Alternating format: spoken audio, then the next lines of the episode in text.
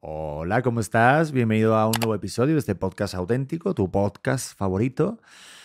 Y pues bueno, ya estoy platicando con mi querida artista de Sonora, Ale Seguer. Gracias por estar en este podcast. Mi Pedro, gracias por la invitación. Qué gustazo conocerte.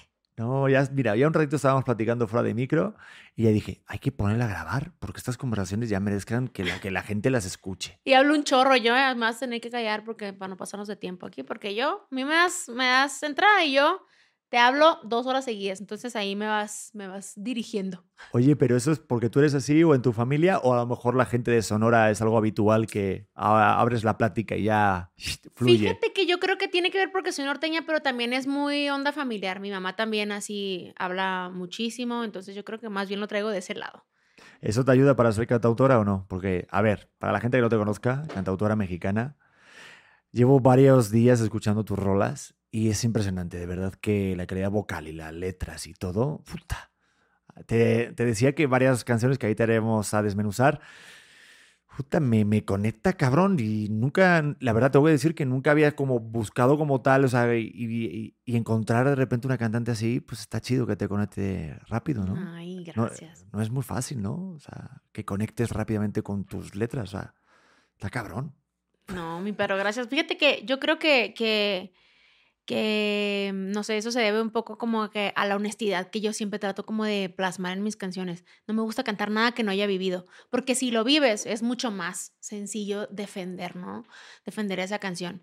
Entonces, pues te agradezco mucho por, por haber escuchado mis cancioncitas estos, ah, estos días. Me encanta. Oye, ¿y cómo llevas? Porque yo sé que eres de Sonora, llevas unos años aquí en la, en la Ciudad de México. Eh, ¿Cómo es esto de vivir fuera de tu casa de, de tu zona de confort, por decirlo así? Fíjate que al principio fue súper difícil. Mi mamá es de aquí, de Ciudad de México. Entonces, este, quieras o no, yo, yo estaba familiarizada con la ciudad y yo dije, cuando yo me voy a Ciudad de México, pues como pez en el agua, si mi mamá es de Ciudad de México, ¿no? Pero la verdad es que mi ciudad es tan chiquita, se llama San Luis Río Colorado, Sonora, está pegadito a Mexicali, no creo que conozcas por allá, está muy lejos. Este, pero es una ciudad súper chiquititita, o sea, ciudad chiquita, chiquitita. Entonces, pues sí, hace 10 años yo dije, sí, yo siempre supe que me quería dedicar a la música. Eh, pero justamente estando en la ciudad, como que uno se envuelve y yo decía, no, pues ya estoy muy grande para ir a México a buscar mi sueño, ¿no? O sea, no, pues ya este, empiezas como a, pues sí, envolverte en el, en el, en el ambiente de, de, de, de la ciudad. Este, y dije, no, pues está cañón en San Luis hacer algo. Y fue hace 10 años que dije, me voy a ir un ratito a México nomás a calarle, a ver cómo está el asunto. Este, en el 2012 me vine, venía por tres meses y ya estoy cumpliendo, ahora en febrero pasado cumplí 10 años de vivir acá. No manches. Eso suele pasar como que uno va con una idea de que vas a ir tantos tiempos y de repente se empieza a alargar y cuando quieres mirar para hacia atrás dices, joder, que llevo 10 años. Claro, y, y, fíjate, justo cuando yo me vine, este, yo dije, voy tres meses porque yo tenía, este, pues toda una vida ya, yo acababa de terminar la universidad, yo, mis planes eran trabajar de lo que estudié, yo estudié Ciencias de la Comunicación. Este, yo también. ah, pues sí, te iba a decir que somos compañeros. Colegas, ajá. y aparte creo que también te dijeron tus papás que estudiaras una carrera de verdad. Exacto. Y a mí me pasó lo mismo. Igualito, y la verdad es que no me molestó y a la fecha agradezco mucho ese comentario de mis papás porque gracias a que estudié esa carrera de verdad fue que, que, que, pude mantenerme los primeros años aquí en Ciudad de México porque trabajaba dando clases de comunicación en una escuela, ¿no? Pero justo cuando me vine yo dije, me voy tres meses porque yo creo mucho en Dios, yo dije, si Diosito quiere, en tres meses, este, Diosito me va a abrir las puertas y en tres meses yo ya voy a tener un disco y ya me van a firmar y voy a...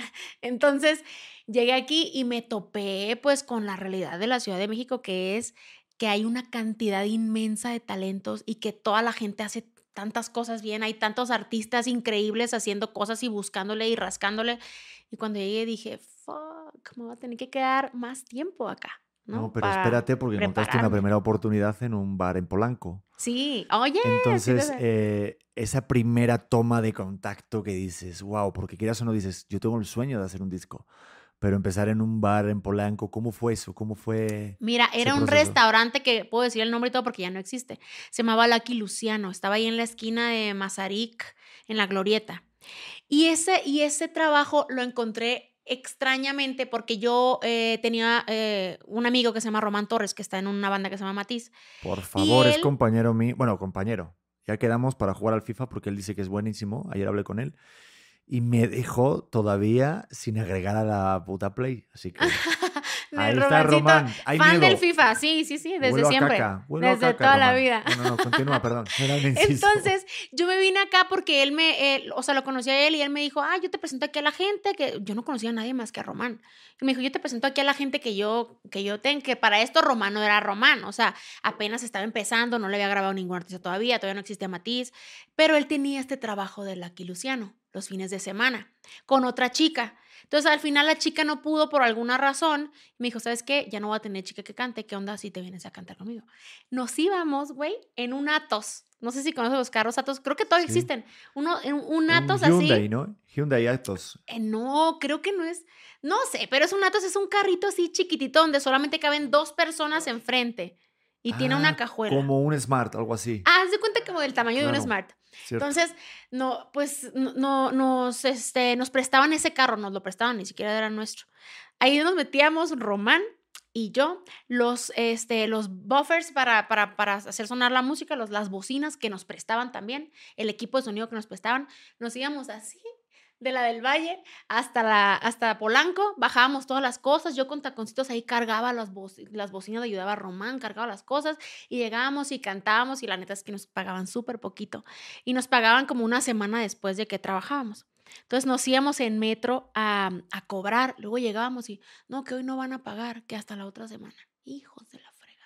Y luego no, que no, que nos van a pagar todo junto hasta la otra semana. Y así nos llevaban y todo, pero la verdad es que, que es una experiencia súper linda y, y- fue, fue una experiencia súper linda compartir eso, sobre todo con Román. Este, y al final es cantar en restaurantes es difícil. No sé si tú le sepas ese asunto, pero la gente le vale madre, güey. No, pero O sí me ha tocado estar de comensal o estar en un restaurante y valoro mucho el arte, yo, ya sea en la calle. Pero esta cosa de no te están dando atención. Y la realidad es que no todo el mundo te pela, pero los que te pelan, o sea, no sé, están comiendo ellos su hamburguesa bien a gusto ahí, uno cantando, y de repente hay dos, tres personas que, o al final de que, ¡eh, qué bonito cantan! Y eso para nosotros era como, wow, alguien nos está pelando, ¿no? Porque es difícil. Y eso me tocó, te digo, aquí en Ciudad de México cantar en restaurantes. En San Luis a mí me tocó cantar en bodas, en 15 años, cantaba en antros. Y en antros, o sea, sí está cañón, la, la gente quiere empedar, ¿no? Y cántame la de la célula que explota y te gritan y te... Entonces es, es, un- es una cosa difícil, pero creo que al final es un camino que uno como artista tiene que recorrer justo para valorar cuando, cuando, llegue, cuando lleguen las, las, bueno, los sueños, ¿no? Las cosas que uno sueña. Entonces uno, yo volteo atrás y digo, wow, lo haría diez mil veces, me encantó pasar por ahí y siento que pues al final aprendí muchísimo, ¿no? No, no, obvio. Yo creo que es un proceso que uno tiene que vivir para también valorar lo que está pasando ahorita, ¿no? Por ejemplo, en tu vida o en tu carrera. Pero, jue, es fácil ah, como, mm, como hablar de ello ahorita, pero ¿cómo fue el vivir? Digo, ¿pasó en algún momento en tu vida? Porque, no sé, siento que debe ser duro de tener una expectativa de algo en tu vida, en tu carrera, eh, como un sueño, y vivir una realidad de decir, estoy viviendo esto en un antro. O sea, estoy aguantando a este borracho. ¿Hubo algún momento en que estuviste a punto de tirar la toalla o que decir, ah, me voy para Sonora, ¿qué estoy haciendo aquí, carajo? Fíjate que, que no, bueno, hubo muchos momentos en los que quise tirar la toalla, pero nunca estuve a punto de, ¿sabes? Cómo fue, era como que estaba tan difícil la situación y se ponía tan complicada, de verdad te juro, pero o sea, fueron años en los que yo, o sea, es- eh, daba clases en una preparatoria, te digo, de, de en, en esa, en Ciudad Nezahualcóyotl, este, y daba clases en las mañanas y luego en las tardes estudiaba en la sociedad de autores y hacía un montón de sesiones, escribía todos los días, cantaba en restaurantes, después empecé a hacer coros con artistas, que eso también fue una oportunidad increíble, pero al final decía, oye, está increíble y lo agradezco mucho a Diosito porque estoy comiendo de aquí y estoy aprendiendo, pero no estoy llegando al lugar donde quiero llegar, ¿no? Y eso fue muy frustrante los primeros años y a mí me costaba mucho entender por qué, o sea, yo decía, Diosito, ¿por qué me está costando tanto trabajo? Porque, y lo, lo peor, yo creo que eso es un error que siempre, cada que puedo lo cuento, ¿no? Y, y, y recomiendo a la gente que se quiere dedicar a esto. Lo peor que podemos hacer es compararnos con el camino de otras personas o de otros amigos que van a, la par que nosotros, que luego no se adelantan o se atrasan, etcétera, ¿no? Entonces, lo que yo, el error que yo cometí fue empezar a compararme con todos mis amigos artistas que estaban en ese momento. Yo decía, mira, fulanito ya va hasta allá y fulanito. Y no porque a uno no le diera gusto, ¿no? Porque claro que siempre me da gusto las cosas buenas que le pasan a mis amigos, pero era como de, ¿y yo para cuándo, Diosito? Y aquí estoy dándole y dándole y sudando la gota gorda, ¿no? Entonces, ese, ese lado fue muy difícil porque yo sentía, pero que me esforzaba y que no tenía nada de regreso, ¿sabes? O sea, yo decía, no, o sea, no estoy avanzando, no estoy avanzando. Y mis papás, bien lindos, que siempre me han apoyado, es como, Ale, mira, no tienes que demostrarle nada a nadie. Cuando tú quieras, de que me veían batallándole, pues, cuando tú quieras regresarte, este, regresa, este, para nosotros ya eres una ganadora. Y, y para mí era en mi cabeza, era como, jamás en la vida me voy a regresar, porque regresar para mí significaba, ah, fracasé como cantante, ya regresé, entonces, este, aquí a San Luis y a ver qué hago, ¿no? Entonces, jamás me pasó por la, o sea, jamás eh, estuve a punto de tomar esa decisión, pero me pasó muchísimas veces en la cabeza, por la cabeza y yo me tiraba en mi cuarto a llorar y decir, ¿por qué no pasa nada? Este, ¿Y por qué no nadie me graba, ningún artista me graba? Este, ¿Y por qué no pasa nada con mi música? ¿Y por qué no avanzo? Etcétera, ¿no? Hasta que ahorita uno entiende este, cuando volteo atrás y digo, wow, definitivamente yo sé que Diosito me hizo pasar por ese camino tan complicado y tan difícil para, este, para en este momento, pues bueno, poder contar mi historia y que mi historia puede inspirar a otras personas que seguramente hay un chorro ahí que están pasando lo mismo que yo, dobleteando con trabajos y rascándole y decirles, güey, sí se puede, hay que echarle ganas y el, el, el chiste aquí es, no es una carrera de velocidad, es una carrera de resistencia. El que aguante más vara, el que aguante más este, tener poquito dinero, este, perrearle un montón, tocar muchas puertas y que te digan que no. El que aguante más eso es el que se merece llegar hasta el final, ¿no? Sí, yo creo que el premio es la constancia, ¿no? El no perder y el que no rendirte y no hacer tampoco tanto caso a lo que te puedan decir de fuera. Pero tú notaste en algún momento, porque yo no sé, digo, ahorita, por ejemplo, con este podcast, que es una cosa mía independiente, se me ocurrió una mañana ahí en la casa eh, fumando algo que tenía, no, mentira, eh, algo que había en la mesa. Eh. Pero digo, como que en este proceso de hacer algo para ti en tu carrera, siento que hay como señales, tú dices que eres creyente, pero no, no sé si, si, si, de Dios o de algo la vida te da como pequeños alientos de que te dice, eh, por aquí es. Sí. Todavía espérate tantito. ¿Te acuerdas de a lo mejor el primer momento que te dijeran, no sé, una noticia que dijeras, sí. no, no, no, es que es por aquí, Ale? Fíjate que sí, pero al final las señales siempre están ahí, Pedro, ¿eh? Pero uno quiere, yo quiero señales más grandes, Diosito. No, como, o sea, uno ves algo, al final lo que a mí me pasaba es que todo lo que lograba me parecía muy pequeño, ¿sabes? Entonces era como que no, no es suficiente, no, ¿qué tal si no? Pero una de las primeras señales que tuve justamente fue, este, yo ya estaba, yo tenía un novio, que después te voy a contar la historia de una canción que le escribí porque ya lo hablamos fuera del aire. este, Ajá, y, y, justo, justo yo me iba a regresar a San Luis. Esto te estoy hablando de los primeros dos años que estuve aquí en Ciudad de México. ¿Hace cuánto? Vamos a, vamos a poner 2012, eso fue 2012, 2000, eso fue 2013, 2014, más o menos, ¿no? Entonces, El Madrid yo ya estaba... Había sido campeón de liga, perfecto. Yo ya estaba a punto, a punto de ser cero de fútbol, ¿eh? Pero regresaba, estaba a punto de regresarme porque dije, pues vamos a regresar para casarme con este vato, ¿no? Que yo teníamos muchos años de relación, ocho años de relación casi para entonces. Entonces, no, pues sí, que me voy a regresar a San Luis y nos vamos a casar. No, pues sí, ese era el plan. Le dije, nomás que voy a meter estos papeles a, una beca que se llama Beca María Griver para compositores, que todavía es una beca que existe, que la da Auditorio Nacional y, y la da el FONCA. Y te dan un dinerito al mes, que es muy buen dinerito, por hacer una canción. Bueno, aquel entonces era así. Hacías una canción, como estuviera la canción, como fuera, como tú quisieras, de lo que se te pegara la gana, y te daban eh, una cantidad de dinero al mes, ¿no? Entonces yo dije, si yo me gano esa beca, yo voy a tomar eso. Yo oraba mucho y decía, Diosito, si yo me gano la beca, lo voy a tomar como una señal de que yo me tengo que quedar en México a dedicarme a la música. Si yo no me la gano, fíjate, y también uno condicionando a Diosito, ¿no? Este, eh, y dije, si yo no me la gano, quiere decir que no me tengo que dedicar a esto y me regreso a San Luis a casarme, ¿no? Como era la idea. No, pues sí, chingón. Entonces, ya justamente, yo creo, Pedro, que nunca había estado tan segura de algo en la vida hasta la fecha, como de que me iba a ganar esa beca. Yo fui, metí los papeles y dije, me voy a ganar la beca. Y le decíamos amigos, cuando me gane la beca, el dinero que de cuando me gane la beca, yo ya me lo estaba gastando en mi cabeza. Y mis amigos, güey, mira, sí creo que te la puedes ganar, tienes todo el talento, pero no te hagas ideas porque cuando te la ganes te vas a agüitar un chorro, ¿no? Me decían mis amigos. Y yo, güey, me la voy a ganar. Pero neta, una seguridad. Y justamente horas antes de que salieran los resultados de la beca, yo dije, este, ay Diosito, ¿qué tal si no me la gano? ¿No? Pero la verdad es que había estado segura de que me la iba a ganar desde que metí los papeles. Salió el resultado de la beca, me gané la beca. Y yo, y yo le había dicho a Dios, Diosito, si me das esta beca, yo voy a aguantar vara en Ciudad de México los años que sea necesario hasta lograr lo que tú quieres que logre. ¿No? Eh, ahí fue, pues ya yo, yo, yo le dije a Diosito, voy a aguantar vara los años, 10 años, los años que quieras. Y justamente por eso yo creo que, que me costó tantos años, porque Diosito me dijo, ah, tú me dijiste que ibas a aguantar todos los años que, que, que yo quisiera, ¿no? Entonces, al final, yo creo que esa fue de las primeras señales, que fue la beca María Grieber, que fue lo que me dijo o lo que me hizo decir, esto es lo mío, porque yo así lo pedí, como una señal para quedarme a, a fregarle acá, pues. Como en la Rosa de Guadalupe, te Haz vino el cuenta, viento Exacto, sí. y se te concedió. De Oye, pero está bien chingón que cuando eres compositor ahí en esas, eh, en esas escuelas, o no sé cómo decirlo, ¿no? Si se llama escuela o... eh, no, en las instalaciones.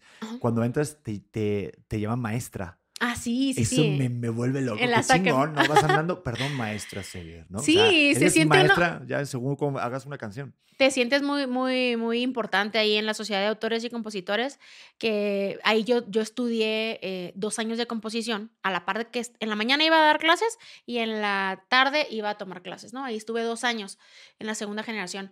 Y entras así, entrabas a la, a la sociedad y sí te dicen, ay, maestra, maestra Seger, ah, sí, ma-", y es como de, o, ah, hola, habla la maestra Alejandra, y yo, acá, y yo, yo, yo lo confundía con maestra porque yo era maestra de la, de la, de la preparatoria, te digo. Pero pues no, sí, sí. A mí me ha tocado- muy, muy decentes ahí. A mí me ha tocado alguna vez ir por allí, luego te contaré un poco mi vida, eh, por razones. Y sí está chingón, pues cuando van a cobrar y demás, pues te llaman todo el mundo maestro y se siente bien chingón. Aparte Sí. te vas con tu cheque, se te va acumulando, ¿no? Entonces está bien padre, está- es, una, es un mundo interesante. A veces sales con una, un, Sí. eh, do- este, ahí 50 pesitos, pero pues algo es algo y Pero maestro. algo es algo. Y te puede a lo mejor este, aceptar la canción o que cante tu, tu canción, tu composición, pues, yo que sé, Alejandra Guzmán, Yuridia, Matiz, Claro. Pablo, ¿no? Bueno, vi que has escrito canciones para un chingo de personalidades que dices, wow, ¿tú en qué momento cantando en un bar de Polanco te vas a imaginar que Alejandra Guzmán puede canta- o sea, cantar una canción tuya? Fíjate que Qué la locura. verdad a mí me parecía imposible eso, pero no, yo trabajaba todos los días para eso, pero en el fondo lo veía bien lejano, la neta. O sea, veía como, bueno, estoy trabajando todos los días y estoy escribiendo todos los días y voy a la escuela y estudio y leo poesía y veo películas y hago cosas para escribir mejor, pero la verdad es que yo veía esas, esas posibilidades así como de, "Uh, eso nunca me va a pasar a mí, ¿no? Este, y fíjate que también esas fueron las otras señales que me hicieron como decir, oye, vas por buen camino, oye, sí puedes, ¿no? Y yo tuve la oportunidad, bueno, la bendición, los primeros artistas que me grabaron en la vida son las chicas eh, de Pandora, ya no tan chicas, que son un, es un grupo de, de, de mujeres este, aquí que les gusta más a las No, señoras. sí Mi mamá las es súper fan, Sí, Pandora. yo sí ajá. conozco a Isabel. Ándale, Muy ajá. bien, sí. ¿verdad, Misa? Que me invitas a su casa y todo, ¿no? no Y son 12 un años. grupo súper emblemático aquí mexicano y que, que todo el mundo los ama y las quiere y conocidísimas, ¿no? Yo he ido a conciertos de la Pandora. Ella, a mí no me ha tocado, Que fíjate, sí, ir a vinieron muchos. Pasa que luego cuando ocurrieron los vetos ya nos jodieron un poco ya el divertimento, pero no mames, y aparte son bien graciosas. Sí, son increíbles. Yo, yo la verdad no, no las conozco en persona, pero lo que sé por otros amigos que es que son, son hermosas personas. Oye, y Ale, también espera, Isabel perdón, ¿y qué pasó con...? Me, me vino el chisme, me vino el momento Pati Chapoy del podcast, pero ¿qué pasó con el chico de, de San Luis? Que no te casaste con él. Ah, El del, del casamiento. Pues ¿Qué mira, pasó? ¿Lo, volaste, ¿Lo mandaste a volar? sí. La verdad es que Me, me fui al chisme, discúlpenme que están aquí detrás, pero... sí. Mira, la verdad Así es de, que obviamente cuando yo le dije No me gané la beca y me voy a quedar, fue como de, ¿qué? ¿Cómo que te vas a quedar si ya habíamos quedado que en octubre te regresabas para ver qué onda? Yo me enteré por ahí que el hombre ya tenía el anillo listo para dármelo en diciembre. Esto sucedió en agosto, agosto, septiembre, salieron los resultados de la beca del 2003, 14 creo. Este, y yo me, yo me regresaba en octubre de ese año para que en diciembre me dieran el anillo, ¿no? Que eso me enteré después. Pero entonces, pues sí, le dije, ¿sabes qué? Pues mira, me voy a quedar aquí y pues la neta, si tú me quieres alcanzar, este, pues. Pero la verdad, honestamente, yo ya andaba en otra onda, ahí con otro chico que, que pues bueno, me había llamado la atención, etcétera. Entonces yo la, la verdad es que ya no estaba tan enamorada y estaba muy clavada con que quería una vida aquí en Ciudad de México y yo no me quería regresar.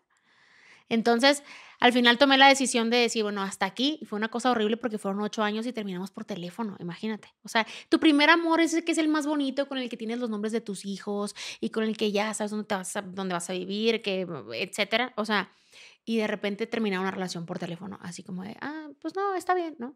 La verdad sí me pasé de lanza. Pero no creo que es como la forma de terminar, sino como la parte tuya de evolución, ¿sabes? Siento que cuando alguien viaja y sale de tu zona de confort, ya tú, la versión de Ale es diferente a la versión de Ale que vivía allí en Sonora, ¿sabes? Y, llegué acá y tenía más ambiciones en el buen sentido. O sea, llegué acá y dije, wow, yo quiero lograr esto, yo quiero lograr aquello, yo quiero, o sea, os digo, le agregué muchos, muchos sueños a mi lista, ¿no? Y cosas que no podría lograr en San Luis nunca. Entonces así fue como que ya lo abrí, este, tuve otra, otra pareja, este, y mm, muy, o sea, en un tiempo muy cortito para haber terminado una relación de ocho años, que después me fue de la fregada, la verdad, me fue súper mal. O sea, yo digo que el karma ahí fue como que, toma esto.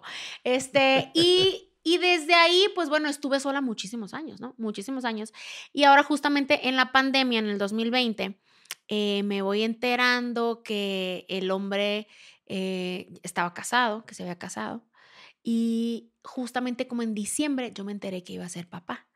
Entonces, fíjate cómo es uno, y creo que a todo mundo nos pasa, y al principio me da miedo reconocer esto, pero es muy normal, ya me di cuenta que a muchos nos pasa.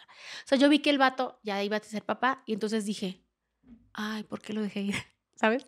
Fue como de, fuck, o sea, todos los años que teníamos juntos ya lo está haciendo con otra persona, que al final no es como que, ay, yo seguía enamorada de él ni nada, solamente fue este sentimiento de, ahora, él ya, ella tiene una vida, ella tiene todo eh, avanzó y, y tú sigues sola como un perro, ¿no? Entonces, eso fue, eso, eso me caló como que demasiado y, y, decir, wow, la persona que más he querido y que más me ha querido en la vida, este, ya está haciendo una vida y ya va a ser papá, ya es como, es como decir, ahora sí, ya no hay, ya no hay, ya no vamos a regresar nunca. Que bueno, ya teníamos seis años sin andar, cinco años sin andar, una cosa así, seis, creo. Entonces, pues ya no iba a volver, era obvio, pues, pero entonces le escribí esta canción que se llama 50 meses tarde, donde explico mucho, o sea, esa canción eh, tiene muchos detallitos muy eh, de la pareja, ¿no? Como, ay, qué nanitos verdes, nuestra casa en San Luis, este, palabras que nos decíamos, etcétera, cositas, ¿no? Que, que, que, que al principio a mí me costaba mucho sacar esa canción, pero yo se la mostré a dos amigos y dije, escribí esta canción llorando, pero no la voy a sacar nunca. ¿Cómo que no la vas a sacar? Me dijo Pablo Preciado, ¿no? El, el, que es mi hermano y, y, tiene una banda que se llama Matiz. Me dijo, ¿cómo que no la vas a sacar? Estás tonta si no la sacas. Y yo, güey, no la voy a sacar. No, no, no, no. Además, la gente me va a juzgar, me van a decir que es que, no sé, que él, él, ya tiene una esposa, tiene una vida. ¿Qué tal si la chica lo toma mal y va a pensar que, que se lo quiero robar? No sé. Y me pasaron muchísimas cosas por la cabeza. Entonces yo dije, no la voy a sacar. Entonces Pablo me dijo, al día siguiente, ya te tengo la canción producida, ven a grabarle la voz porque la vas a sacar. Y yo de... Y siempre todo lo que me propone Pablo, siempre es como le hago caso porque él tiene un, un, sentido, un sexto sentido increíble para lo de las canciones. Entonces fui, grabé la voz y saqué la canción con un miedo, Pedro. Yo dije, me van a linchar, me van a linchar. Y la saqué y para mi sorpresa es de mis canciones más escuchadas, mi segunda canción más escuchada. Este, tuve la bendición también de que se la mostré a Kurt, que es, es un cantautor increíble de Culiacán, amigo mío se la mostré para que me dijera, oye, ¿cómo le pongo a, la canción? Porque mis amigos dicen que se llame puta madre, pero la neta se me hace bien duro que se llame así la canción. Entonces, ¿cómo, le puedo? puta madre? Ajá, porque ya ves que dice, dice esa. esa sí, pero eso, imagínate, oye, ¿escuchaste la canción puta madre? ¿Cómo exacto, está? y, y se iba a llamar. Exacto, entonces dije, no, se me hace muy duro. Y Kurt me dijo, se me ocurre que se llame 50 meses tarde y entre paréntesis PTM, dice, y se me ocurre que neta me invites a cantar esta canción contigo porque está muy cañona. Y yo, eh, y que Kurt se haya querido sumar a esta canción, a mí me abrió muchísimas puertas y obviamente hizo que la canción llegara a muchísimas más personas, ¿no? Porque leímos esta, esta, este peso hombre-mujer para que pueda ser dedicado de los dos lados, etc. Y, la sorpresa que me llevé fue que en vez de que me lincharan, la gente fue como que, ay, Ale, pobrecita, te, I feel you. ¿Sabes qué, Ale? A mí me pasó lo mismo. ¿Sabes qué, Ale? Yo estoy igual. Entonces me sentí muy abrazada, la verdad, cuando pensé que me iban a linchar. No, y yo lo primero que te dije cuando entraste aquí, te dije, no mames esa canción. O sea, yo sé que venimos a hablar también de otras canciones, que obviamente has sacado otra y estás promocionando una nueva con Pedro Capó, que yo la he escuchado, pero ustedes no, pero la van a escuchar seguramente cuando salga esto. Pero es que esa canción, te, te, de, de, verdad que se palpa esa parte de, vulner, de vulnerabilidad que tú dejaste ahí. Porque siento que como pasa en los actores y obviamente los cantantes, que una parte de ti la dejas. Claro, Sobre todo si eres claro. compositora, ¿no? Ahorita me acordé de la frase. Y decías que, el, que siempre un para siempre te recuerda a él. Ah, sí, sí, sí. Eso me parece brutal. Porque sí, sí, sí hay cosas que no se olvidan, ¿no? Y, y sí me transportó, y fíjate que no estoy viviendo en ese momento, pero me transportó a una versión de Pedro que sí vivió ese momento, ¿no? Y que le Claro. puede pasar a cualquier persona. Pero para ti, pues puta, tiene que ser. Digo, no sé si crees que a lo mejor que el desamor es necesario para poder escribir una canción. Fíjate que, ay, mi filosofía eh, para escribir siempre ha sido, eh, hay, hay que sufrir para escribir, pero sé que no estoy en lo correcto, ¿sabes? Pero a mí, Alejandra, a mí eso es lo que me funciona, ¿no? O sea, a mí, por ejemplo, tengo varias amigas cantautoras que me dicen, güey, no mames, no te la tienes que pasar sufriendo para poder escribir, deja de pensar eso porque entonces te programas para sufrir todo el tiempo y para que este, no te vaya bien en el amor y para que bla, bla, bla, ¿no? Entonces, yo sé que en, el- en un punto tienen razón, pero a mí, como a mí lo que me inspira para escribir definitivamente es el dolor y desde, fíjate, yo creo que eso lo descubrí desde los 15 años cuando escribí mi primera canción. La primera canción que escribí y el sentimiento que me llevó a escribirla fue el dolor. Yo cuando estoy feliz, a gusto, enamorada, estable, temo por mi carrera, ¿no? Temo por mi carrera porque no me dan ganas de escribir. Yo tengo que estar así, en el hoyo, o tengo que realmente estar, este, eh, pues sí, muy, muy conmovida por alguna situación, ¿no? Entonces sí tengo que estar sintiendo demasiado. Pero ¿no crees que puede ser como un círculo vicioso? Porque me he dado cuenta de eso Sí. los compositores, que sí siento que es como una parte de inspiración, pero a veces no sé si inconscientemente busques que Sí. pase algo en tu vida personal que Claro. lleve a ese momento para poder inspirarte y hacer canciones. O sea, que lo provoques para estar en ese Es círculo. una cosa enfermiza, sí lo es, eh, y lo acepto. Yo, por ejemplo, de mi lado lo acepto. Pero, por ejemplo, yo tengo dos, dos maneras de escribir. Cuando yo escribo para artistas, o sea, yo no tengo que, yo no tengo que estar en ningún mood específico, ¿no? Porque creo que he desarrollado eh, mi oficio al grado de que soy capaz de sentarme y escribir la canción que me pidan de, dolor, de desamor, de, de amor, de calentura. Lo que me pide el artista, yo lo puedo hacer. Pero cuando es para otro artista, porque ahí me desprendo de mí. Pero cuando es para Ale Seger, para mi proyecto, yo tengo que estar viviéndolo. Y, o sea, yo tengo que tener una necesidad de decir algo. Si no tengo esta necesidad, no escribo. O sea, ahorita, por ejemplo, yo tengo dos meses sin escribir, tres meses sin escribir una canción para mí. Porque no estoy, no, no estoy en una, o sea, estoy demasiado estable. No, estoy en una cosa, este, eh, como tan, eh, ¿cómo se puede decir? Introspectiva o viviendo algo que, que, que me saque de, de, que me lleve a escribir de algo de dolor, algo que me esté lastimando en el momento, ¿ves? Sí, es como una, como cuando lloramos, es como una manera de desfogue, de tener para poder soltar algo y a lo mejor tu manera es escribiendo una canción. Entonces, si no te está pasando nada de dolor, no tienes nada que soltar. Ah, exacto, a mí, eh, a mí en, en mi proceso muy personal, creativo, ¿no? O sea, te digo, pero cuando es para escribir para otra gente, lo puedo hacer porque tengo mi oficio. Pero o no hay tanta parte artística. O sea, ¿tú cómo le haces como para...? Porque obviamente Eso es, eres- obviamente es mucho más mecanizado y es mucho Ajá. más, o sea, cuando escribo para otra gente, a mí me gusta escribir lo que el otro artista quisiera decir. Por ejemplo, voy a escribir para Yuridia, me pongo a investigar qué está viviendo Yuridia, qué está haciendo, qué le gusta, qué está escuchando. Este, si voy a escribir para Alejandra Guzmán, ah, pues qué está viviendo, qué está escuchando, qué, cuál fue lo último que sacó, para, para escribir algo que ese artista o ese artista pueda defender. ¿No? Y ahí no tengo un problema, no tengo que estar viviéndolo en carne propia, ¿no? Pero cuando es para mí, yo siento que sí.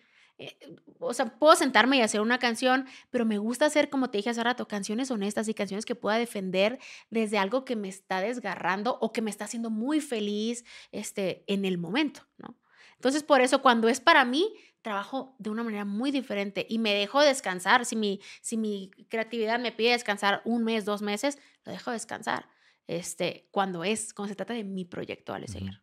¿Y cómo le haces para vencer esos bloqueos creativos? Porque hay momentos en los que dices, ya no escribo, pero ¿cómo le haces Claro, para al final uno de todas maneras tiene, o sea, te digo, tengo que estar en- eh, buscando las canciones porque ahorita estoy sacando mi primer disco, pero ya ya tengo que tener listo el segundo, ¿no? Entonces yo ya tengo que estar pensando, escribiendo, entonces lo que hago es me pongo a vivir, es la primera. Me pongo a vivir. ¿Qué hago? ¿Y qué es vivir, no? Me pongo a vivir es, me salgo a caminar, a ver historias de otra gente, porque si yo no estoy viviendo lo suficiente, pues es lo que me pongo a hacer, ¿no? Este, me pongo a leer mucho, por ejemplo, para todo lo los bloqueos creativos. Me pongo a leer, este, me gusta de repente también ver películas, que la verdad a mí lo que más me funciona para inspirarme cuando no estoy en, o sea, te digo, cuando estoy muy estable emocionalmente, es leer. O sea, definitivamente leer poesía fue lo que a mí me cambió la vida este, y- y la manera de escribir también. Y lo que hago para cuando no puedo, pues es recurro a los libros eh, o a la calle a buscar historias en la calle, ¿no? Qué interesante, como que la parte de observación Sí, ayuda muchísimo. Eh, cuando me leí el libro este del sutil arte de que todo te importe un carajo, ah, claro, sí. decía en una, en una parte del- de uno de los capítulos que cuando tú te sientas muy mal contigo, te- no sé, alguien haya roto y tengas un momento de quiebre y que sepas que, bueno, que te sientas como que no sabes a dónde vas, escucha a un amigo sus problemas. Claro. escucha al otro, observa al otro que tengas al lado, decía en el libro. Joder, sí ayuda, ¿eh? O sea, no, no plan por, por sentir así en plan de, joder, pues tú estás peor, entonces me siento bien. No. Pero sí el hecho de focalizar tu energía en ayudar al otro y observar y darle una perspectiva y luego dices, empieza a cobrar como importancia lo que estés tú viviendo, ¿sabes? Claro, y fíjate que justo en este rollo, o bueno, yo voy a hablar, te digo, por mí, siento que, que a veces mi trabajo puede llegar a ser muy egoísta, ¿no? Mi trabajo, hablando sobre mi proyecto Alex Eger, este, porque yo solamente escribo de mí, de lo que me pasa a mí, de lo que yo quiero decir, ¿no? Y justamente estos últimos meses he dicho, eh, o sea, he pensado como, güey, no puedo, no puedo cargarme todo eso a mí y también obligarme y buscar inconscientemente sufrir y buscar cosas complicadas, o sea, creo que también a, a mí personalmente me hace falta justo eso, ¿no? Voltear más a un lado y aprender a contar historias de otros. No necesariamente tengo que contar mis historias, ¿no? ¿Qué es lo que pasa con una canción que tengo justo en este disco que estoy promocionando, este que se llama Mis No Lugares? Que la mayoría de las canciones las escribí. Yo soy la protagonista de la mayoría de mis canciones, pero tengo algunas en las que amigos me han contado sus historias, que cosas muy densas les, que les han pasado, este, y entonces escribo una canción de lo que ellos me cuentan. Pero si te fijas, tengo que estar muy conectada con la persona para que realmente me, me, me toque, ¿sabes? Y me lleve a sentarme. Me tiene que doler el dolor de la otra persona. Y tengo que empatizar demasiado. Entonces, uno como artista siempre creo que tiene que cuidar demasiado la empatía, este, porque, porque, o sea, primeramente por, por, por cuestión de humanidad y después, y, si quiero hablar de mi trabajo, pues bueno, también porque el día que yo no, que yo no sienta, puedo recurrir a esa empatía para usarla, para trabajar, para escribir, para hacer arte, ¿no? Y eso eh, tengo una canción en este disco que se llama Campo de Minas, que justo no la escribí para, no, la no soy yo la protagonista, son unos amigos que pasaron por una situación complicada, este, y, y fue que yo quise llevar esa historia a esta canción, ¿no? Pero ah, tocas un tema bien importante, justo esto de, de que al final las historias siempre están ahí, Pedro. Están en todos lados. Es cuestión de que uno esté más atento, ¿no? Y también en, en mi caso, pues bueno, este, dejar de, de procurar no, no, no ser la protagonista de todas mis historias, ¿no? No, pero eso dice mucho de alguien, ¿no? Y obvio tú que tú compones, es el, el- el saber contar historias. Dicen que realmente no es lo que nos pasa en nuestra vida, sino es cómo nos contamos lo que pasa. Definitivamente. O sea, yo puedo decirte cómo viví mi experiencia en la India, pero dice mucho más de cómo te lo cuento que realmente que tú vieras cómo lo viví, ¿no? Exactamente. Y está cabrón, a mí eso ¿Cómo me... que te fuiste a la India? ¿Eso es Sí, cierto? yo, sí, yo, yo soy un viajante, un, viaja- un viajante. Sí, yo me fui a la India, luego me fui a China y luego acabé en México. Entonces, cuando me preguntan, ¿pero cuál es el país que más te gusta? Digo, pues yo te puedo contar muchas cosas, porque pues, yo como yo lo viví, ¿no?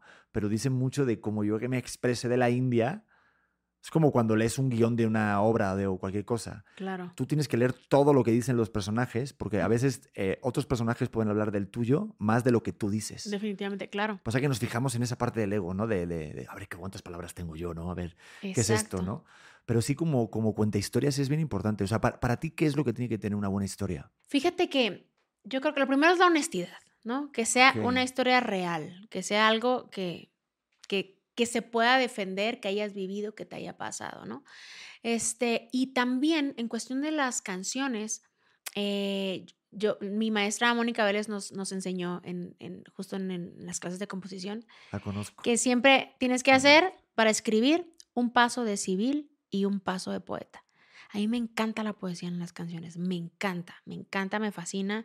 Este, y creo que justo esta enseñanza me marcó muchísimo, porque lo que tiene que, con- que tener para contar una buena historia es justo eso, el paso de civil, es decir, un lenguaje normal, hablar las cosas como las decimos regularmente todos los días, como, como puta madre, el 20 me cayó 50 meses tarde, que es lo más X del mundo, ¿qué poesía hay ahí? Nada, ¿no? Como hablar eso y también buscar, este, pues bueno, buscar este lado poético y decir las cosas de una mejor manera, algo más, más, más lindo, que tenga más sustancia. Entonces creo que para tener una buena historia o para, para tener una buena canción, tiene que haber una combinación de esas dos cosas, ¿no? De poesía y de lenguaje eh, coloquial, ¿no? No, y escuché que, por ejemplo, este Mónica Vélez utilizaba mucho las analogías, como que te enseñaban esta parte de, de cómo contradecir conceptos, ¿no? Este, claro. Digo, a ver si, digo, soy, soy pésimo poniendo ejemplos, ¿no? Pero sí esta parte de, pues si el frío me araña o algo así. Claro, sí, usar como más imágenes poéticas o todo este rollo. Y justo eso, te digo, yo lo aprendí en mi taller de, en el taller de la sociedad. Y creo que, que, hay que tener, o sea, es importante tener en cuenta como esas, esas, esas figuras, pero eh, hay que tener mucho cuidado, porque luego haces una canción demasiado poética y la gente no le entiende ni madres. Es como ah, pues bien bonitas las imágenes, pero no sé qué quiso decir. ¿No? Entonces aquí se trata de hacer que la gente realmente viva tu historia y sienta y llore y se identifique y diga, wow, a mí me pasó, etc. Y para eso tienes que usar el lenguaje que usas normalmente. Tienes que decir las cosas básicas sin buscarle, darle adorno. Tienes que quitarle los adornos, ¿no?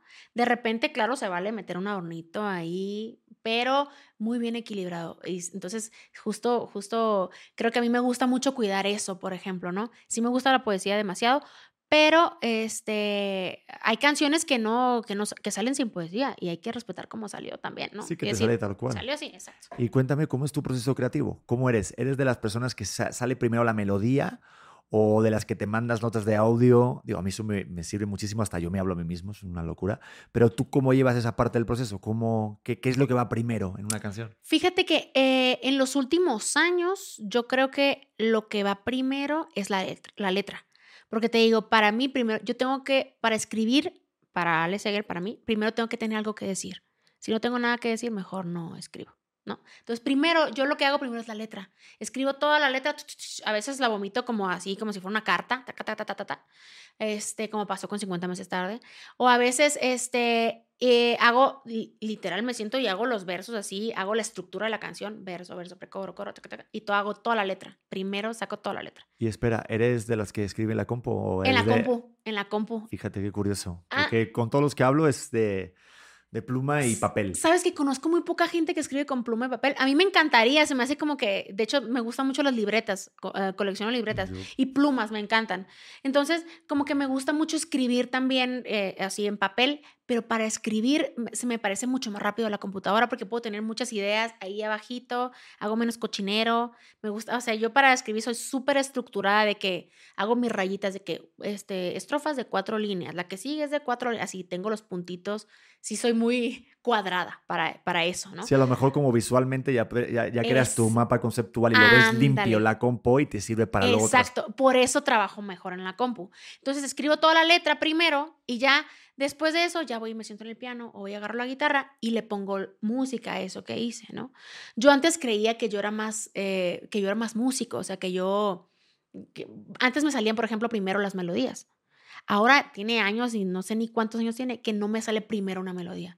Siempre primero escribo la letra, siempre, siempre. Y sobre eso pues ya le pongo la música, ¿no? Y una vez que tienes la canción terminada, obviamente hay muchas opiniones, y eso siempre lo hablo con los artistas que vienen. ¿Hasta qué momento puedes tú delegar o llegas y ya dices, esta canción está terminada? O sea, ese momento de perfección. ¿Tú eres perfeccionista o cómo le llegas a ese momento? fíjate que, que, que, es una cosa dura. Los primeros, los primeros años me costaba un montón porque, o sea, estaba la canción, yo sé, ya está lista. Las checaba dos días después, ah, no, le falta otra cosa. No, esto se lo voy a borrar, ¿no? Y así te puedes llevar al final y, y nunca sacas nada porque nunca consideras que está lista, ¿no? Entonces, yo creo que, no sé, yo le doy a la canción, por ejemplo, unas dos semanas. Lo máximo que le doy a una canción es un mes, algo que considero que, o que me gustó mucho. Entonces, escribo la canción y lo hago y lo dejo y a veces digo, wow, acabo de escribir un madrazo, está súper chida. Yo a veces digo, es horrible, qué asco, soy la peor compositora. Pero al final, eso es cuando acabo de terminar la canción. Y ese sentimiento nunca me lo creo al 100%. Dejo la canción descansar dos días sin escucharla, sin volverla a cantar, sin ir a la letra. Y entonces la escucho y ahí sé si de verdad es una buena canción o si de verdad sí estaba para la, para la fregada como pensé. ¿No? Oye, pero está muy bueno lo que dices. Hasta un compañero mío, Farid Diek, pone limitantes en un curso en, en, el taller de escritura que estoy haciendo, que te pone límites de párrafos y de días, porque si no te creas un límite, puedes estar. Exacto. Mm, bueno, un, sinfín de, de, tiempo dedicándole a, la escritura, ¿no? Entonces, ponerte como el párrafo tiene que ser cinco líneas. Exacto. Ya está.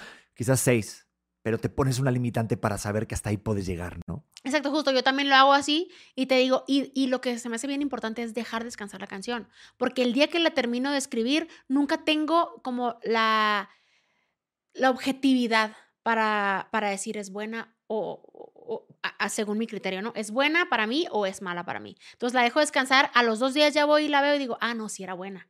Entonces, si no la terminé, le sigo. Ah, no, si era mala. Si no, si no la terminé, ahí la dejo.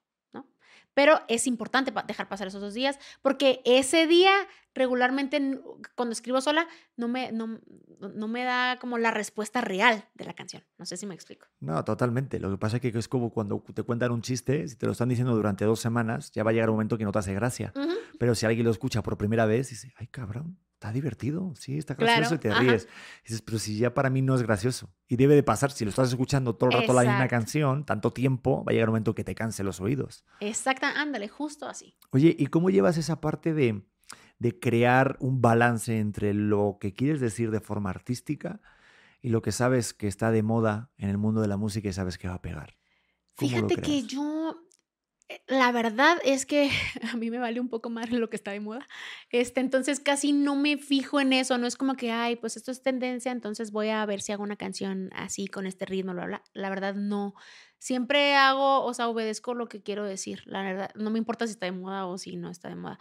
Lo que, en lo que me fijo, en lo único que sí, por ejemplo, que sí me gusta como, se puede decir, como estar a la vanguardia y buscar agregar eso, o sea, agregar eso a lo que estoy haciendo es, por ejemplo, en el sonido, ¿no?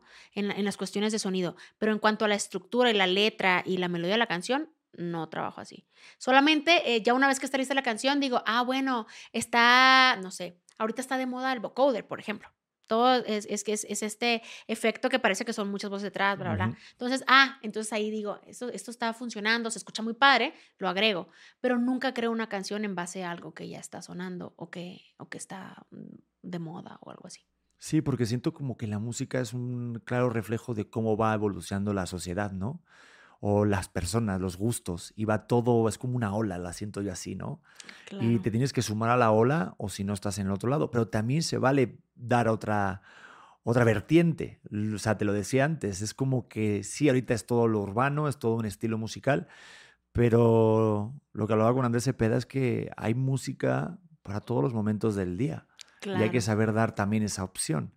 La cosa es también ser, o sea, estar seguro de ti misma de que quieres ofrecer eso, ¿no? Y no sumarte a algo que no va contigo. Definitivamente. Y mira, yo soy la primera, la fan número uno del reggaetón y del urbano y del trap. Este, y me encanta, me encanta escuchar lo que se está escuchando ahora, ¿no? Pero, pero escuchar es una cosa y ya decir, ah, me voy a poner a hacer, a imitar esto o a replicar ese trabajo, pues no, ya es otra cosa, ¿no? Siento que sería deshonesta conmigo y con, con justo con con lo que yo creo que, que, que, que, debería estar diciendo, que la verdad es que lo que debería estar diciendo es contando lo que me está sucediendo, ¿no? Solamente, ¿no? No, no, y, es válido lo que pasa, Kale. Es verdad que ahorita el mundo de la música o el mundo del entretenimiento ya cambió, como que ahorita, digo, no sé, siento que hay mucha vorágine. Ahorita que estoy como compartiendo muchos momentos con, con cantantes y músicos, siento que obviamente está esa parte artística, pero, joder, dentro de las reglas del juego, esta selvita que hay, hay muchas cosas que dices, igual no me late tanto y no me divierte tanto como artista, pero tengo que hacerlo porque sé que es parte de. Te digo ejemplo, el challenge de TikTok, este rollo de meterte en las redes, el estar en, en este podcast, por ejemplo, igual no quieres estar o igual, espero que sí. No, me encanta, me encanta, está siendo increíble. Pero sí me explico, o sea, hay espacios de televisión, eh, lugares que dices, tengo que hacerlo porque sé que me conviene, pero al mismo tiempo como artista esto no me llena, ¿sabes? Claro, eso es difícil y mira, te voy a ser súper honesta y, y, es una pelea que yo tengo todo el tiempo con mi equipo. Yo soy, a mí, o sea, a mí no me gusta tanto las redes sociales, por ejemplo. Aquí mi equipo está de que TikTok, es que tenemos que meter a TikTok y tenemos que hacer TikToks. Y honestamente, yo, o sea, yo tengo 33 años, pero yo no conecto con TikTok. Y yo sé que yo tengo amigas de 33 años que conectan increíble, se la pasan viendo cosas en TikTok.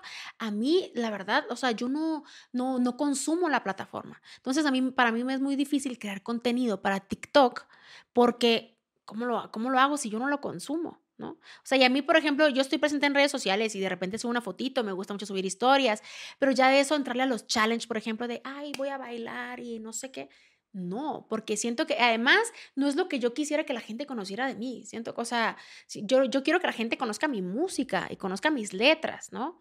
Este, pero no, no me interesa que la gente vea cómo bailo o que si cociné tal cosa porque no cocino ni madres. O sea, entonces ese tipo de challenge yo no le entro y justamente, pero sé que tengo que estar presente porque eso es una, una manera de que más gente me conozca. Pero entonces, ¿qué hago? Lo que hago es entro, entro al, entro al ruedo pero no entro haciendo lo que todo el mundo está haciendo, porque eso no me identifica a mí. Entonces, ahorita, por ejemplo, que estamos trabajando con TikToks y todo eso, dije, voy a hacer TikToks, pero voy a hacer los TikToks que yo quiera hacer. Yo voy a hacer TikToks de puro cantar, de puro cantar canciones o hacer covercitos o puros TikToks de, ah, de sobre mis canciones o storytelling de mis canciones, este, porque con eso sí me siento cómoda pero no me siento cómoda haciendo cosas de chistes o haciendo cosas de bailar, bla, bla, porque eso no soy yo. ¿Ves? Entonces, sí creo que eso, eso, por ejemplo, es la única parte que a mí me cuesta demasiado. Que antes, antes era, yo, me, yo decía, ay, pues es ser artista y yo escribo mis canciones y las canto y ya, ¿no? Pero ser artista ahora es ser artista y es ser creadora de contenido para redes sociales. Y a mí se me complica demasiado las redes sociales.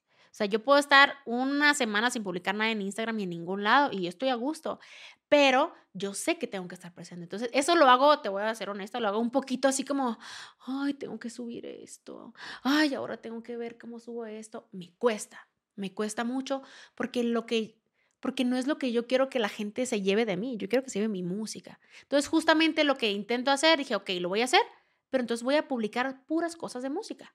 Voy a publicar puras cosas de, este, mm, de mis canciones, de cómo las escribo, de, eh, de cantando, que es lo que me interesa que la gente vea de mí, ¿no? No, y es muy cierto lo que dices, como conectar con esa parte de que sea genuino y que muestres una parte auténtica tuya, pero al mismo tiempo está cabrón y es muy injusto de que a lo mejor tú llevas 10 años de carrera chingándole el, bar de Polanco, cantando en restaurantes, en antros, y de repente llega una persona, hace un video viral y se explota y, llega a todas las plataformas, ¿no? Dicen que siempre estamos a un video viral, ¿no? De hacernos famosos, ¿no? Y todo el mundo, está fíjate cabrón que... esto, pero es, real. y lo difícil, y yo creo que ahí está el error de muchos. Una cosa es ser famoso, Pedro, y otra cosa es ser artista, dice el residente, ¿no? O sea, entonces yo creo que ahorita estamos en una época en la que todo el mundo puede ser famoso si el algoritmo le favorece, ¿no? Pero no todo el mundo puede ser artista. Entonces, en ese sentido, yo creo que muchos artistas estamos eh, como con esa, em, ah, esa idea equivocada de, hagamos esto para que se haga viral. Ah, Ale, hay que hacer este video de no sé qué, cantando no sé qué, a ver si se hace viral.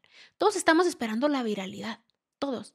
Entonces, imagínate qué presión también decir, oye, llevo cuatro sencillos y ninguno se ha hecho viral pero que no se hayan hecho viral no quiere decir que no sean buenas canciones, ni que yo no sea buen artista, ni que, me explico. Entonces, al final estamos midiendo como súper mal eh, este asunto y yo aprendí a desprenderme de eso y, también veo a la gente que, que, tiene esta, justo que le suceden esas cosas que son extraordinarias y digo, wow, increíble, qué padre. O sea, no es como que hay un celo de que yo tengo 10 años trabajando y tú un mes subiste un video viral. O sea, no, para nada. A mí me da mucho gusto, digo, qué chingón y porque al final, pues bueno, cada quien tiene, tiene su camino y cada quien sabe lo que le ha chingado, ¿no? Personalmente. Pero en ese sentido yo tengo cero envidia y cero me molesta que la gente se haga famosa y en eso, porque yo sé lo que tengo yo para ofrecer, ¿no? En ese sentido, pues tengo cero, tengo cero problema y que pare. Y al final lo que a mí me interesa no es hacerme viral mañana con un video de TikTok bailando, este, me interesa que, que, que la gente vaya y escuche mi música. Entonces, si algún día se me hace algo viral, ojalá que sea con algo de mis canciones y que la gente de verdad se lleve algo bueno de, de, de eso, de esa viralidad, ¿no? No, y estoy seguro que sí, porque estás muy cabrona, tienes un talento espectacular. Pero es cierto que, que no sé, inconscientemente, o sea, por ejemplo, me pasan ahí, viene Ale Seger, te lo digo también no súper honesto. Dices, a ver quién es, y ves números, y ves vistas, y ves tal. Y hay unos comentarios que a mí me lo dedican mucho en el podcast que ojalá este, tú merecerías muchos más views.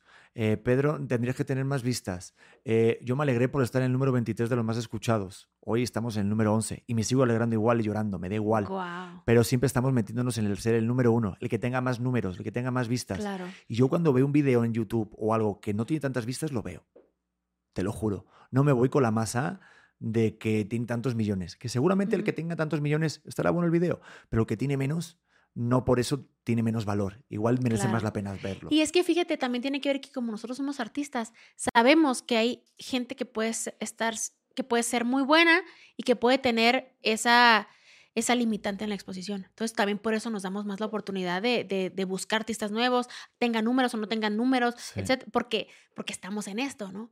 Pero no sé si la gente allá afuera le interesa eso, o si la gente allá afuera dice, ah, mira, tiene 3 millones de reproducciones, ah, lo voy a ver, ah, tiene 5, entonces no lo voy a ver. No sé si realmente la gente afuera se está preguntando eso. Yo sé que nosotros lo hacemos porque estamos en este trabajo, ¿no? Y sabemos que, que en cualquier lado te puedes encontrar una mina de oro, ¿no? Eh, Además, espérate, Ale, ¿sabes qué? Hay una ahorita que me, que me lo recordaste. Hay un meme, hay una foto, y esto es real, de un screenshot de los seguidores que tiene Paul McCartney y los que tiene Kim Kardashian. no y dice, así va el mundo. O sea, me explico. Ahí está. eh, Está cabrón. ser famoso y ser artista mm, Sí. no necesariamente están, están pegaditos, ¿no? No, y lo que tú dices, ¿cómo catalogas que es una buena mm, canción? No sé si viste la película de Yesterday, ¿la llegaste a ver? Habla Mm, de como de los Beatles. La de los Beatles. No la vi, pero sí me la Es de un contaron. cantante este, con descendencia de la India y que está en, el- en- en- en Londres. Digo, no voy a hacer tanto spoiler, pero es un cantante que está en Londres y pues tiene un accidente y por lo que sea, pues la gente no se acuerda de las canciones de los Beatles y él Ah, empieza a cantar hasta empieza a producir con Ed Sheeran y tal. Pasa un montón de cosas, pero lo que voy es de hoy en el día de, no sé, en el 2022, si los Beatles hicieran una canción, ¿pegaría o no? Sea, ¿sería, vi- se- se- ¿serían eh, un éxito o no? Eso Qué es como el dilema que plantea un poco la película y me hace mucho pensar de en qué momento estamos y qué gustos estamos impartiendo y compartiendo. Está cabrón. Definitivamente, sí está cañón, la verdad que sí. Y al final, mira, o sea, yo veo, yo veo como todo este movimiento de, de, de la gente que de verdad está creciendo muchísimo gracias a las redes sociales y lo veo y lo aplaudo y digo, güey, mi respeto es para la morra que sube todos los días un TikTok bailando o un TikTok este, de trend o bla, bla, bla. Mi respeto es porque sé que es un trabajo, o sea, sé que es pesado, es pesado, o sea, entonces digo, fregón, yo personalmente no voy por ahí, este, pero la gente que lo hace es súper respetable y qué padre que les vaya bien, ¿no? O sea, al final qué, padre, pero sí estamos en una etapa bien rara, bien rara en ese sentido. Este, y pues bueno, a ver, a ver, a ver cómo nos toca al final, pero creo que, que cada quien tiene que estar haciendo lo que se le dé la gana, ¿no? Ser honestos con uno mismo y eso, de eso se trata. No, yo digo que es como lo que dice mi pareja. Dice, oye, ¿puedo hacer esto? Y me dice, tú haz lo que te dé paz. Exacto. Entonces, Ujú. lo que sea, obviamente sin hacer violencia ni algo malo en la vida, no vaya a ser que te dé paz como Putin. No, es que me, me da paz conquistar Sí. Ucrania. No, tampoco te pases. tampoco va por ese rollo. Claro. Pero, pero sí siento y yo, y yo percibo eso de ti. No sé si a lo mejor es por el momento en el que estés viviendo en tu vida, pero, pero sí percibo como esa paz o esa tranquilidad. Y eso al final yo creo que lo transmites a tus canciones. Pero tú para ser artista, esto es un dilema que tengo siempre, todos los días, diario. ¿Qué crees que es lo que tiene que tener para alguien para ser artista? Híjole, pues definitivamente el talento, pero en este punto del mundo y de la situación, o sea, la verdad es que el talento no es suficiente. Tú puedes ser el más talentoso, pero al final tienes que tener las ganas. Si tienes las ganas, vas a hacer lo, o sea, de acuerdo a, tus posibilidades, lo imposible por llegar, ¿no? Por hacer las cosas. Entonces, lo que tienes que tener, yo creo que es definitivamente talento, la interesa, las ganas, los... Ajá, eh, porque no cualquiera, Pedro, la verdad, no cualquiera aguanta eh, el camino del artista. Que hay, hay gente que le toca sencillo y no tiene que chingarle tanto, y hay gente que, que le toca chingarle un montón, ¿no? Entonces, hay que tener, si puedes con eso, entonces, sí, sí, sí te mereces, ¿no? El, el avance en ese sentido. Digo, yo hablo mucho de la palabra obsesión en este caso, pero en el buen sentido de la palabra. Digo, no sé si compartas tú eso conmigo o no, pero yo siento que para ser artista o para lograr eso, digo, en el buen sentido, ¿eh? Porque la parte de estar obsesionado con algo, con tu arte, si me explico, con lo que tú tienes que transmitir, Claro. tenerlo. O sea, yo sé que ahorita estás hablando conmigo, pero sales por aquí yo sé que escuchas música donde vayas. O hay historias. Entonces, esa, Claro. esa parte de obsesión. Siento, porque si no, es como algo que se te impone, lo que tú dices de la diferencia entre ser famoso y ser artista. De, ah, yo quiero hacer esto porque está chingón llenar conciertos o porque me gusta que ven- tenga views y que me escuchen cantar, ¿no? Pero, pero como estar, sí, realmente decir, es que, es que no hay otra opción. O sea, no sé si tú has pensado alguna vez que tienes opción B. La verdad, fíjate que el día que yo eh, decidí mandar a la fregada mi opción B fue cuando empezaron a suceder cosas. Porque yo te digo, tengo una carrera, yo tengo una carrera. La verdad es que hay mucha gente que dice, es que yo soy artista porque yo no sé hacer otra cosa, ¿no? Entonces, pues, ¿qué me queda? Ser artista, cantar o ser músico, tocar o este, actuar, porque no sé hacer otra cosa. Yo conozco muchos artistas que ese es su discurso, ¿no? Y en mi caso, me voy a escuchar bien sangrona, pero la verdad es que yo sí sabía hacer otra cosa.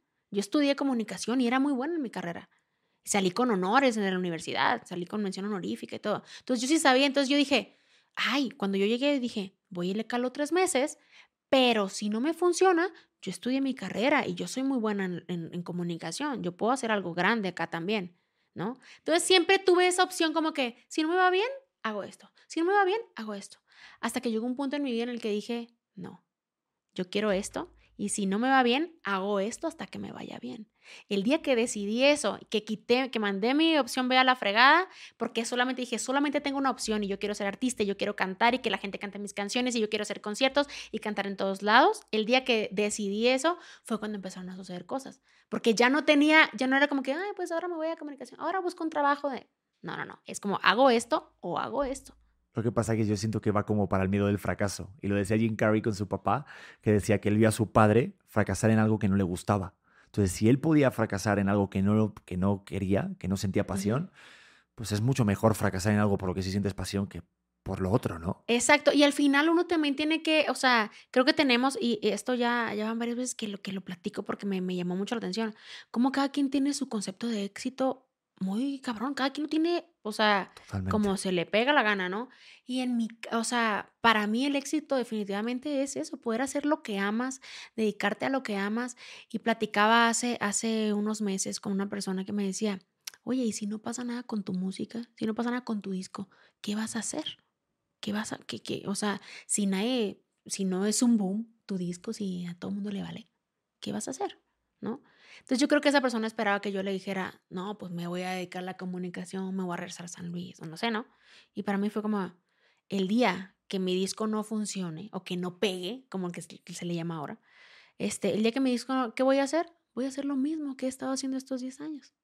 Seguir escribiendo, seguir trabajando, porque yo no escribo ni canto para ser famosa. Yo escribo y canto porque es una necesidad de mi alma, porque yo lo tengo que hacer. O sea, entonces si lo ves así, yo, yo digo, la verdad, o sea, ¿qué, ¿qué, es lo peor que me puede pasar si mi disco no, no pega? Lo peor que me puede pasar, ahorita yo tengo dos años viviendo de mi música, haciendo conciertos, hice una gira entrando el año, que fue todas las fechas, 14 fechas sold out, este, lugares, este, en, fuimos a 14 ciudades. Entonces, ¿por qué cuando salga mi disco me tendría que ir peor? No tiene sentido, ¿no? Y si mi disco, yo no estoy esperando mañana ser Rosalía. ¿No? Yo estoy esperando mañana ser Ale Seger y vivir dignamente mi trabajo y poder hacer lo que amo. Y para mí eso es el éxito, no mañana. Y, la verdad es que mucha gente lo mide muy raro, o sea, y sobre todo los artistas nos miden bien extraño. Si te fijas, ah, no sales en la tele, entonces no eres bueno. No, este, no fui, no estás haciendo, no estás en las mejores listas de, de, de las plataformas, entonces no eres tan chingón, ¿no? Porque nos miden con una vara bien dura. O sea, y la verdad es que medirnos, medirnos con esa vara es, es, es, es, es, una, es, es como, puta, si me mido con eso, pues me voy a la mierda, mañana ya estoy deprimida, ya no hago nada, ¿no? Y la realidad es que pues no trabajamos para las, listas, ni trabajamos para la televisión, ni trabajamos para, trabajamos para, para, para nosotros, para llenar eso que, que, que tenemos, para, para, para cumplir la misión que vinimos a, cumplir acá. Eso es lo que yo creo sobre el éxito, ¿no? Por eso justo ahorita que dices, mejor fracasar en algo que, que, que, te gusta, pero, entonces, ¿qué es fracasar? ¿No? Yo digo que fracasar es cuando te rindes. Exacto. Y yo tengo la misma visión que la tienes tú. Por eso ahorita me golpeo, cabrón, hasta el alma lo que acabas de decir. Porque da igual donde haga lo que tenga que hacer, lo voy a seguir haciendo. O sea, lo dice Dustin Hoffman cuando, creo que era una frase de Picasso y él, como que lo nombraba, como que da igual, yo voy a escribir, tengo una pluma, tengo un papel, o sea, digo, si, si, si tengo un plumón o para pintar, lo voy a pintar en una pared, si me lo quitan, tener una pluma y un libro, si me quitan el libro y la pluma y estoy encarcelado, me pincharé mi dedo y escribiré con sangre en la pared, o sea, voy a seguir haciendo mi arte, sea donde sea. Y eso es algo que yo también lo comparto. Y de ahí viene luego la consecuencia, que tu búsqueda no sea al llegar a la cima, un éxito, una parte de glamour que la gente te aclame, porque eso no es éxito, yo siento. de verdad. Yo, mira, yo pensaba y lo tenía distorsionado hace años, esa concepción, y lo veía con mi papá. Yo decía, pero, pero mi padre no ha logrado nada. Yo decía como algo de plan, una cosa laboral. No mames, para mí tener un trabajo que da un plato y una casa y una cama a tu familia y que nunca me haya faltado de nada, que esté vivo, puta madre, que ahorita que voy a ser padre, que ya tu bebé esté vivo, es un éxito. Que tengas a tu familia y a tus dos hijos que sean independientes ya es éxito. Pero lo estamos llevando a tal límite de, del, del vernos, ¿no? Como del foco, que nos olvidamos de realmente del sentido, que es lo que tú dices, el contar cosas. Y el disfrutar, pero qué cañón, o sea, neta uno en esto de, tengo que hacer esto, y me tienen que conocer acá, y me, y me tienen que invitar a cantar acá, y en tantas cosas, estamos en tantas, necesitamos cubrir tantas necesidades de, de, de, del, de artista, del artista moderno, que nos olvidamos de lo más importante que neta es disfrutar el camino. Ahora yo volteo atrás y me arrepiento de las veces que berreaba y que lloraba porque, ay, me arrepiento porque estaba haciendo cosas importantes, pero no lo veía y no me lo felicitaba. O sea, estaba haciendo cosas buenas que me ayudaron a crecer, que me ayudaron a avanzar este, pero no lo estaba disfrutando porque estaba pensando, quiero más, quiero más, no, esto no, ah, me grabó, este, no sé, me grabó Yuridia, quiero que me grabe otra, quiero que me graben más, quiero que me, o sea, y al final lo que iba pasando no, no lo iba disfrutando tanto. Sí. Y, se y justamente eso que dices, o sea, creo que justo lo, lo que yo pensaba es la única manera en la que yo podría dejar de dedicarme a la música, o sea, de que, o podría no dedicarme, pero podría considerar tener otro trabajo aparte. O sea, sería, no manches, tengo un hijo y se está muriendo de hambre y la música no me da para darle de comer, entonces considero a ver qué vendo, a ver qué hago, a ver, ¿ves? O sea, esa sería la única manera que, que yo creo que, que podría, que podría eh, quitarle, o sea, compartir mi vida con, otro con otra profesión que no sea la música, ¿no? Pero esa sería lo único y la muerte, o sea, no hay, no hay manera. No, porque se ve que eso como que parte de uno. Y aparte, o sea, como que los atajos y esas soluciones rápidas de poder llegar al final te quita, digo, suena muy, muy bonito para decirlo, pero es cierto. O sea, al final lo que te hace artista y te hace estar en el momento en el que estás es toda la evolución de ese proceso vivido. Entonces, si no lo disfrutas ese proceso, nunca vas a poder valorar en el momento en el que estás. Definitivamente. vas a tener una conciencia, pero queremos los atajos rápidos y ahorita me vino una situación que digo, es algo que pasa en la música y yo creo que en todos los trabajos. Y es la parte de las, de, del, no sé, como de conocer a alguien porque te conviene conocerlo, porque sabes que te viene bien convivir, que te viene bien tener esa cena, esa comida. Y lo tenemos mucho en la vida, como el, oye, te conviene ir a ese evento. Ya, pero igual no quiero ir. O mira, te conviene comer con esta persona, pero es que igual no me cae bien. Y sabes que te conviene bien a tu carrera o a tu trabajo, pero realmente, cabrón, esa esa situación también es difícil, ¿no? Como saber balancear todo ese tema. Y, hay gente que, por ejemplo, que puede perfectamente con eso, Pedro, que dice, ay, no me cae bien, pero tengo que ir a ponerle bonita cara porque me va a apoyar en tal cosa, bla, bla, bla. Y hay gente que puede, y qué fregón, ¿no? Qué chido la gente que puede y que puede como separar eso y hacer ese tipo de cosas. Yo personalmente, yo no puedo. O sea, yo, yo te digo, yo, yo siento que la honestidad es lo primero que hay que defender siempre, siempre, siempre. Pero también, o sea, también sé que hay muchas cosas que que no nos gustan, por ejemplo, yo no soy tan de ir a fiestas, por ejemplo, no soy tan de que, ay, ir a fiestas, ir a pedas y bla, bla, bla, y es como, tienes que ir a esto porque es un evento donde va a haber muchos artistas, donde bla, bla, bla, y tienes que hacer presencia para que vean que estás ahí. Y es como, ay, bueno, está bien, voy a ir y lo voy a hacer, y es un esfuerzo que al final dices, lo estoy haciendo por mi carrera, lo estoy haciendo, etcétera, ¿no? Pero al final uno elige sus batallas, pero. ¿A qué, a qué sí voy, a qué no voy, en qué, en qué cedo poquito, ¿no? O sea, porque pues también, honestamente, pues uno en este trabajo siempre, y en todos, siempre necesitamos de los demás. O sea, uno no puede, o sea, de que, ay, yo lo hice sola. No, es mentira, güey. Siempre necesitamos de otra gente y la otra gente necesita de nosotros. Entonces, buscar esta, esta disposición, abrirnos a conocer nuevas personas, a, pues sí, también que, que, al final nos puede beneficiar este, y, y hacerlo pues con la mejor disposición posible, ¿no? La neta sí. Por eso ha sido, un, vamos, es- un gusto platicar contigo. Estaría otras dos horas más. No sé si ya hicimos la hora o... Sí, ¿verdad? Tuvo más de una hora, nos pasamos, pero bueno. Te dije que a mí me tenías que parar, Pedro, porque yo No, me no, no, voy no. corrido.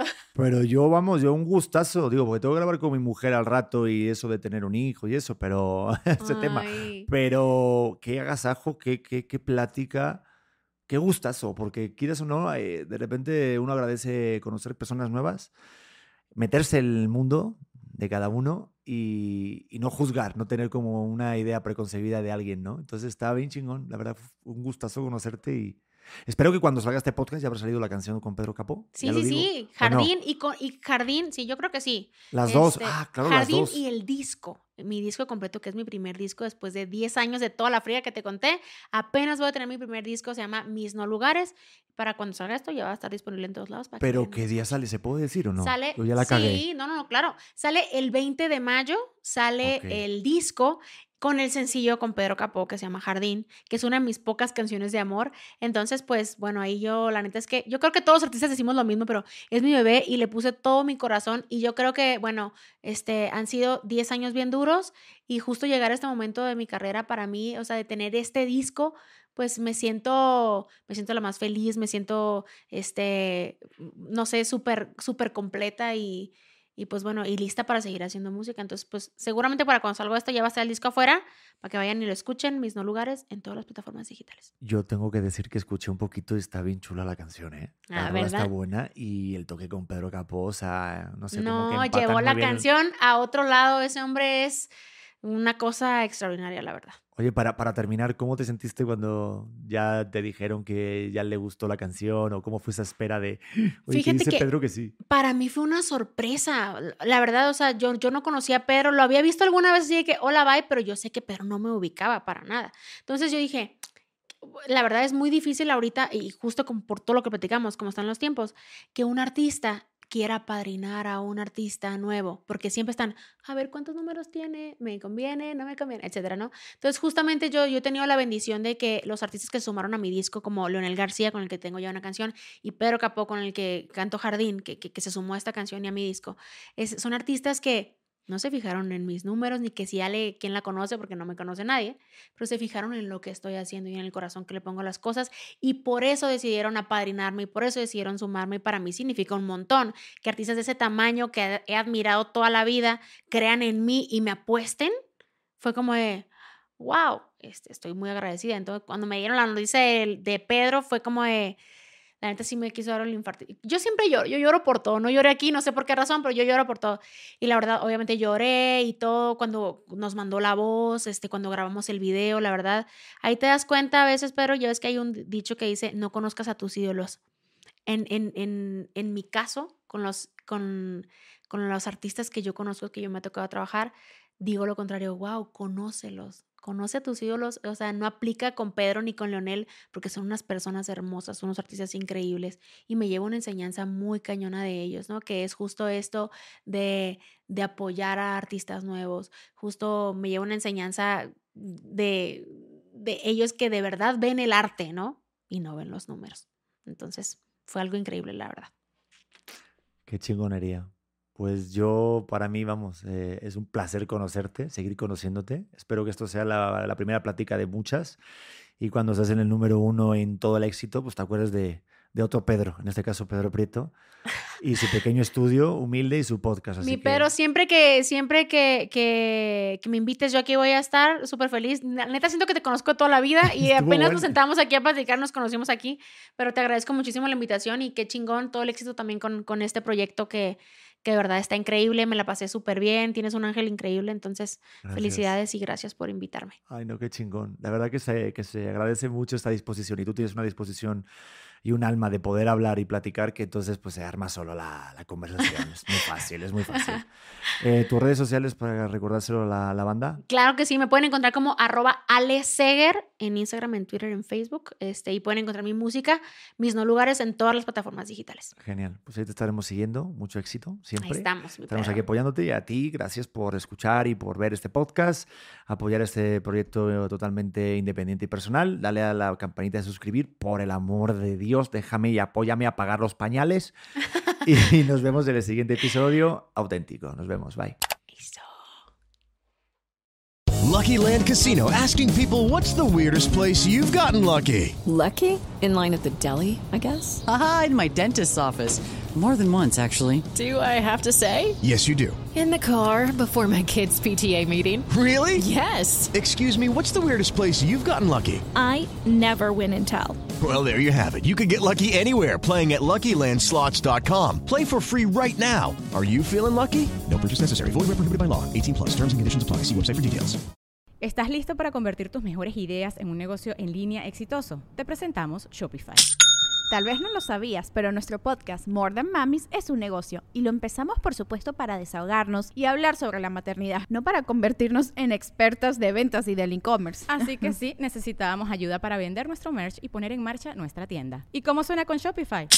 Llegó otra venta. Shopify es la plataforma de comercio que está revolucionando millones de negocios en todo el mundo. Ya seas un emprendedor desde tu casa o desde donde sea, Shopify es la única herramienta que necesitas para iniciar, administrar y hacer crecer tu negocio sin dificultades. Con Shopify puedo gestionar pedidos, envíos y pagos desde cualquier lugar, brindándote toda la información y estadísticas de tus ventas al detalle. Regístrate para un periodo de prueba con tan solo un dólar al mes en shopify.com barra sonoro, todo en minúsculas. Ve a shopify.com barra sonoro para llevar tu negocio al siguiente nivel. Shopify.com barra sonoro.